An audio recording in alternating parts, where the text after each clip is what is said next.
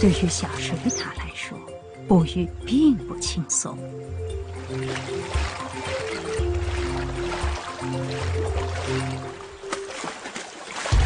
一旦成功，就必须赶紧吃掉。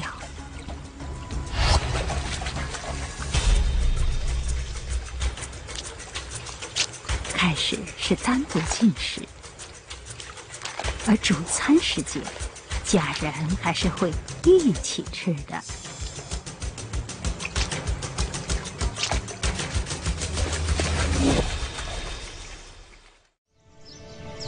赤道往北一度的地方，有一座小岛，一座生机勃勃的热带天堂。从这座森林冒出了世界上发展速度很快的城市，这里是新加坡。这个国家的人口密度之高，在全球数一数二。虽然只有五百四十万人口，但还是有女性的一面。我们要探索隐秘的秘境，发现鲜为人知的宝藏，看看这些生物怎样适应人类的世界。从空中，从水面下，无论是大白天，还是在最阴暗的角落，这座岛屿瞬息万变，它始终充满了野性。这里居住着惊人的四万株动植物，它们都躲在哪里呢？就在野性之城里。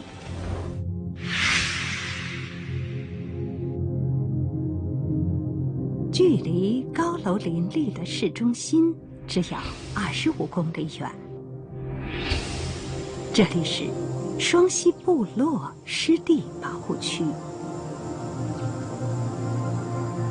是目前最大的红树林生态区。活了多元的生物种群。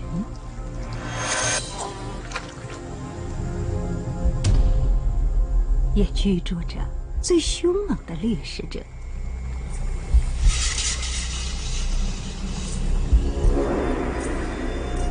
很多人甚至都不知道他住在这里。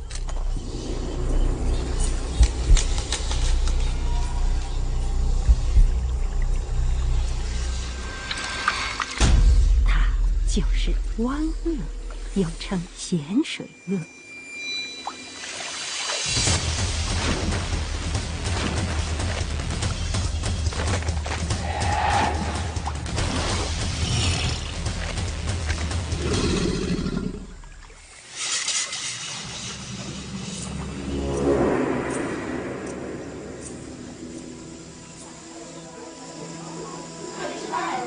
湾鳄是现存体型最大的爬行动物，身体可以超过六米长，体重能够达到一吨。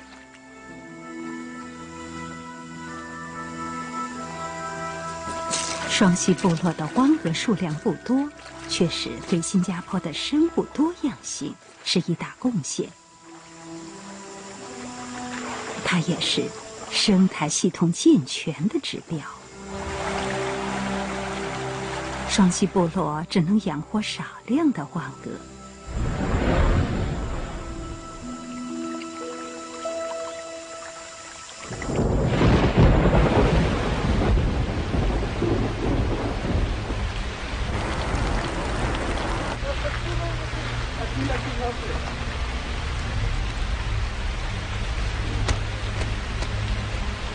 雄万鳄通常独来独往。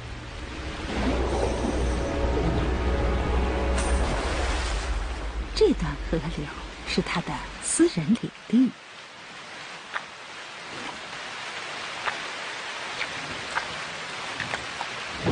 这里不欢迎访客。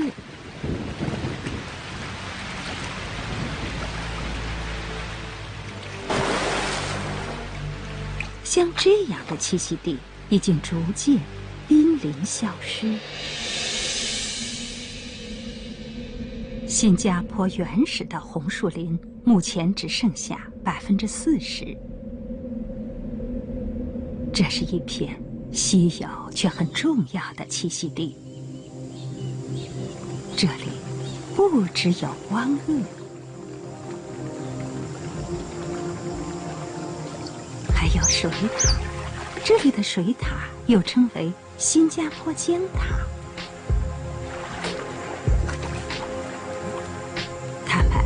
经适应了在城市边缘的生活。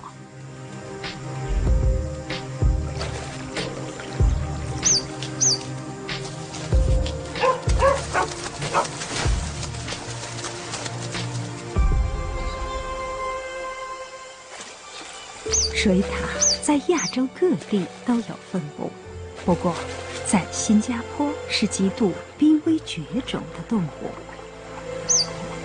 曾有一度被宣告灭绝。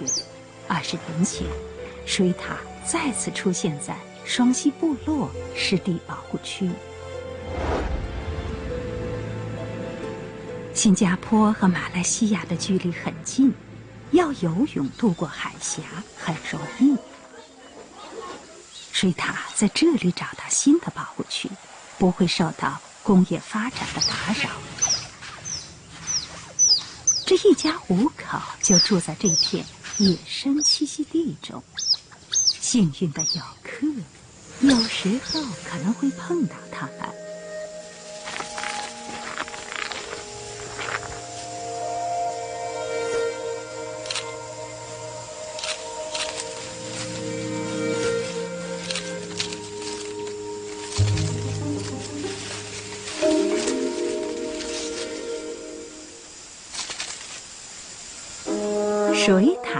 族的成员关系密切，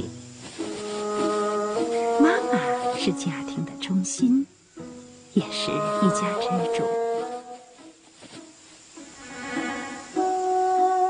爸爸则是他忠诚的伴侣，他们一辈子一夫一妻制，和所有的爸妈一样。他们也喜欢和孩子相处。家里有三个轻狂的青少年，他们大约一岁多。这些水獭宝宝就要开始迈向成年了。像其他的孩子一样，他们必须努力学习如何在野外生存。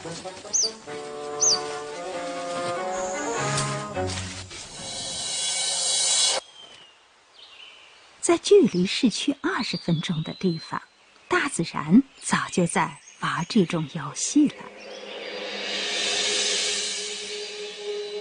夜里的森林。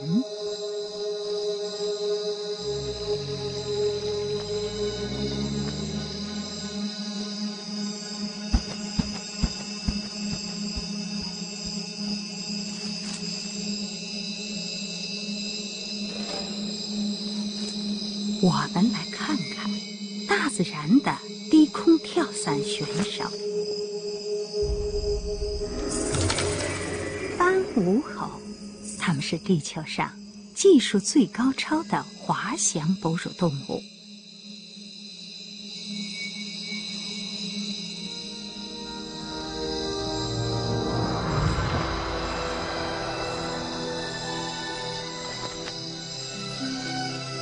当展开体侧连接四肢的宽而薄的皮膜时，它变成了滑翔膜。吴猴马上像蝙蝠一样。这种动物很少会来到地面上，它穿梭于树林间的两种方式，就是滑翔和跳跃。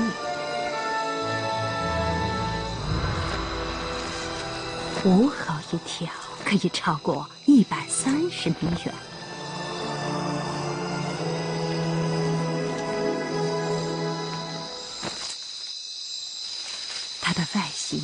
很像松鼠或者蝙蝠，但是它并不属于这两类动物，而是属于皮翼目。人们认为它和灵长类动物比较接近。经过进化，它一辈子都住在树上，是位优秀的滑翔高手。全身上下的结构都符合空气动力学原理，不过这些与滑翔相关的演化也带来一些独特的挑战。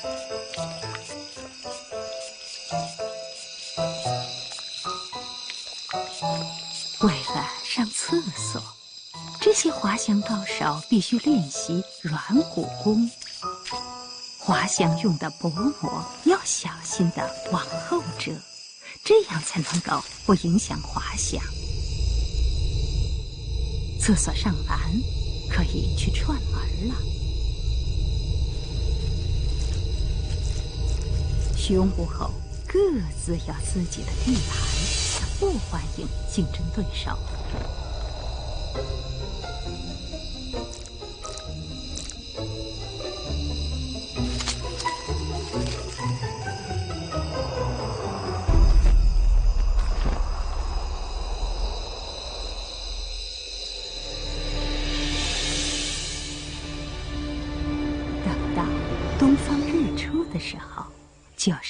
睡觉的时间了。这只雌狐猴准备睡觉了。它的宝宝到目前为止一直生活在妈妈的怀抱里。它会跟妈妈一起生活到六个月大。现在，妈妈的皮膜就是狐猴宝宝的家。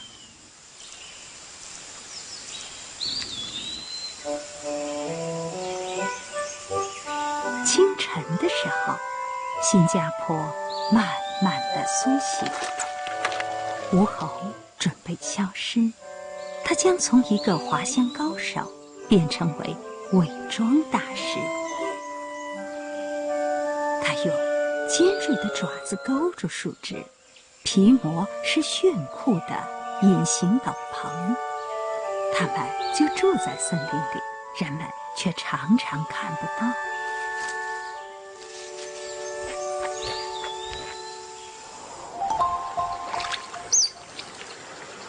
水獭一家也按照涨退潮时间觅食，半潮时段就是捕鱼时间。保护区附近受保护的水域到处都是鱼。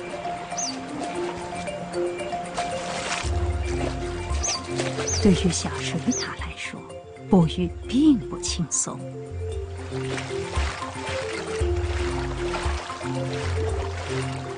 还是以家庭为单位捕食比较靠谱。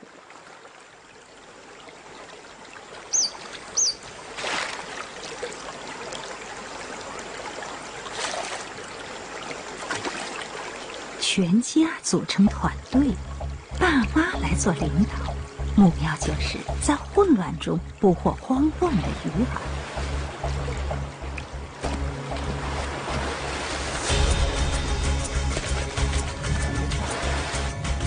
这就是浑水摸鱼吧。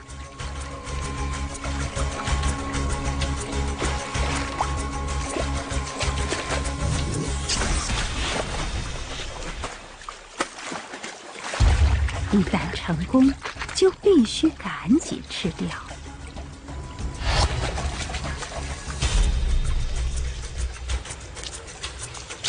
开始是单独进食。而主餐时间，家人还是会一起吃的。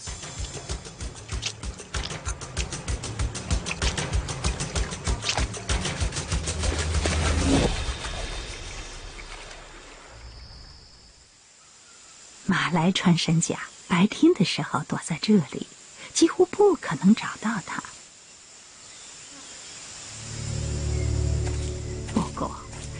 附近的这间研究中心里，有近距离观察的机会。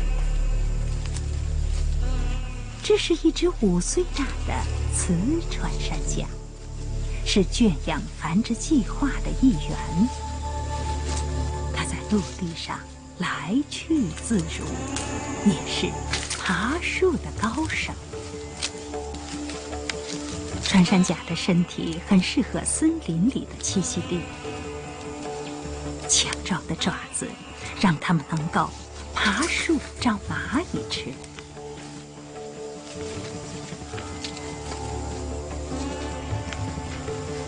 身上的那层保护鳞片几乎盖住了它整个的身体。以前这身鳞甲可以阻止像老虎这样的掠食者的攻击，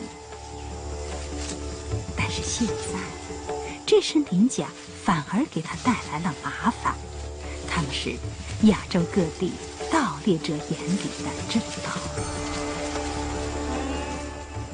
在新加坡，据估计，现在只剩下一百只马来穿山甲栖息在野外。新加坡的高速发展对野生动物造成压力，国内超过七成的野生动物生命受到威胁，主要是因为栖息地逐渐消失，保护区艰难地与城市化之间维持着脆弱的平衡。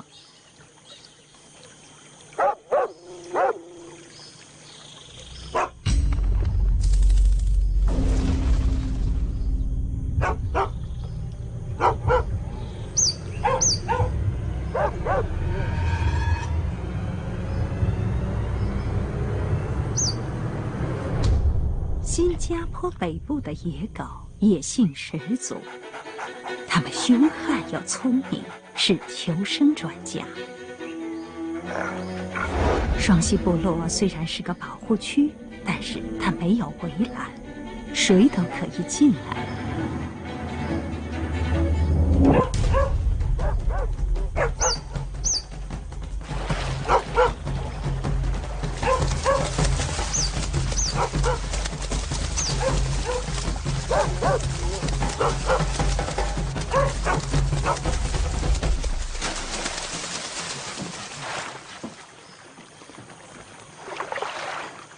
水獭下水后就安全了，野狗奈何不了团结一心的水獭，但是还是出现了意外。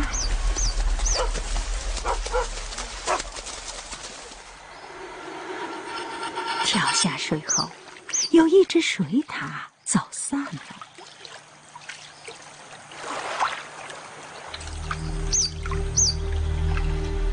落单的他，就算躲在水里也不安全。他必须找到他的家人。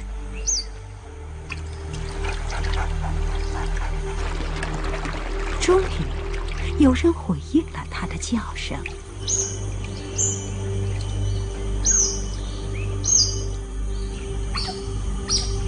不过要和家人重逢，他必须横越一段危险区域。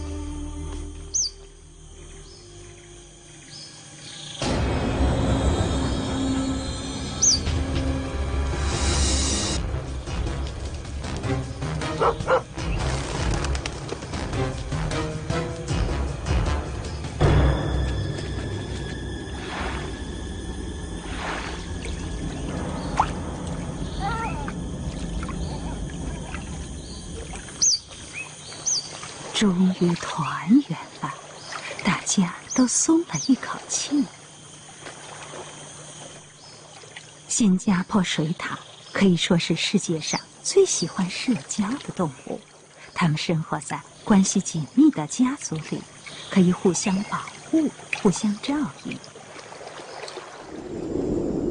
距离这些野生动物只有二十五公里的地方，都市继续。快速发展，新加坡的样貌在过去几百年来大幅的改变。百分之九十五的原始森林已经消失，不过这座花园城市还是有一些绿地。无论是在陆地上的，还是树上的动物，都生活得很舒适。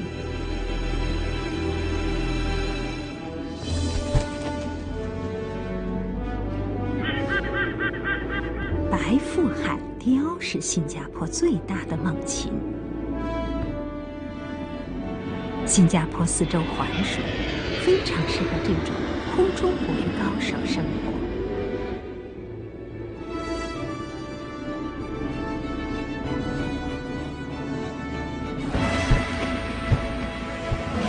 然而，高耸的大楼改变了他们的生活环境。对白腹海雕来说，必须要稍微适应一下。原本住在野外的鸟巢，可能不久就变成在城市里了。但是，它们确实存在。在鸟巢里，有一只很特别的鸟，那是一只大约十二周大的雌性雏鸟。它是少数每年在新加坡孵化出来的白腹海雕。原本这个窝里还有另一只雏鸟，在大约六周的时候，不幸死掉了。证据显示，它是被废弃的钓鱼线噎死的。钓鱼线可能是爸妈不小心带回巢里的，不过。剩下的这只雏鸟活了下来，现在它的体型几乎和爸妈一样大，准备开始第一次展翅飞翔了。它还需要多加练习。即将到来的暴风雨提供足够的风力，让它展翅起飞。这次训练非常重要。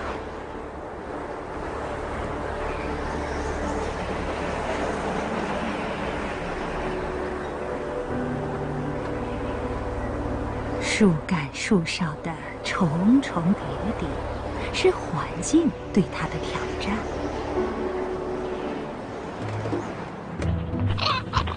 白腹海雕父母要摆平所有可。威胁，有只凤头鹰雕飞进了他们的地盘。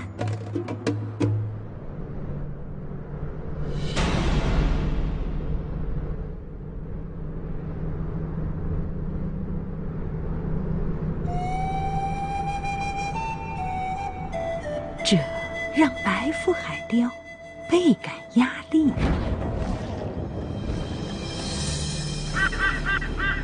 合力出击，展开空战。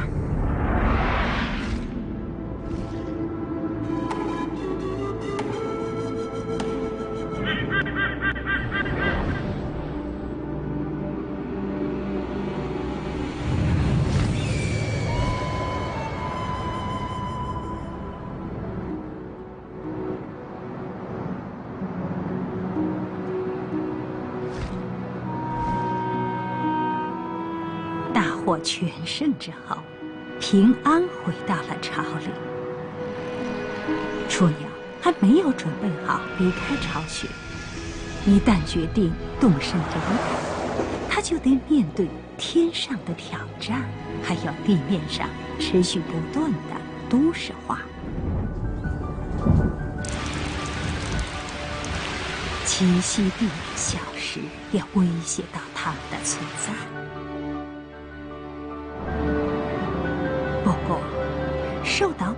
的树林就可以给他们提供一个家。这里有充沛的雨水，四季阳光普照，每天平均温度约摄氏二十七度。新加坡是一个适合观光和居住的岛屿和度假城市，鼓励人口多元化。也欢迎来自世界各地的游客。九月的时候，双溪部落的淤泥滩也迎来了一批访客。这些红脚鹬从俄罗斯飞过来，到这里过冬。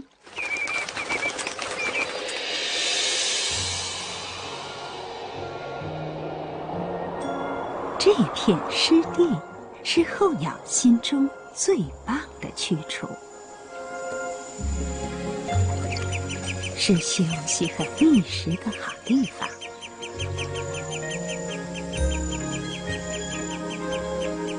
当地居民也很乐意展示最美丽的家。这对招潮蟹正在约会，不过。对雄蟹来说，当初赢得美人芳心的大螯也有些坏处。雌蟹吃东西的时候可以双管齐下，而雄蟹只有一只手可以用。雌蟹的进食速度很快，但雄蟹为了找到配偶，总得有点牺牲。双溪部落湿地保护区自1989年成立以来，已经获得国际上的重视。再过几个月，候鸟会开启它们的新的旅程，当地的居民也会继续过日子。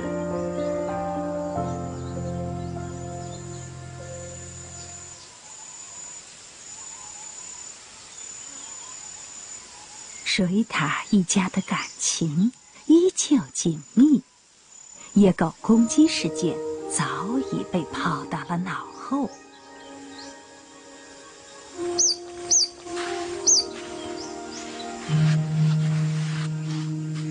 家里的小水獭越来越胆大包天。等到它们成年。就必须离开原生家庭，在新的地盘建立自己的家庭。他们的爸爸妈妈会再次生一窝宝宝。在那之前，水獭要确保大家都知道这是他们的地盘。水獭会用气味表示出他们的地盘，并把小路径。变成公告栏，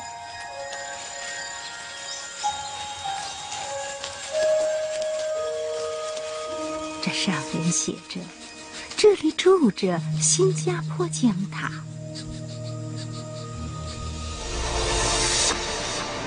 这是一个不断发展的都市。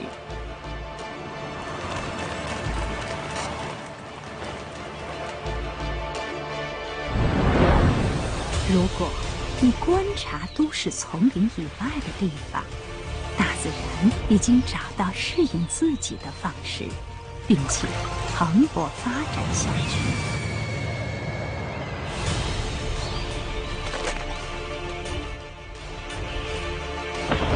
隐身在里面，但是不会让你忘记他们。就是这些当地的动物。体现了新加坡的自然的一面。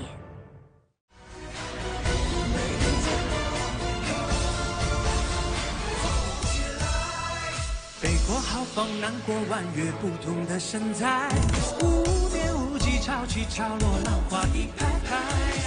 古往今来，历史的气概，五千年文明，中华的风采。美丽美丽中国走起来，不要迟疑，别再等待，一起摇摆。美丽美丽中国走起来，只要你寻找，就能找到精彩。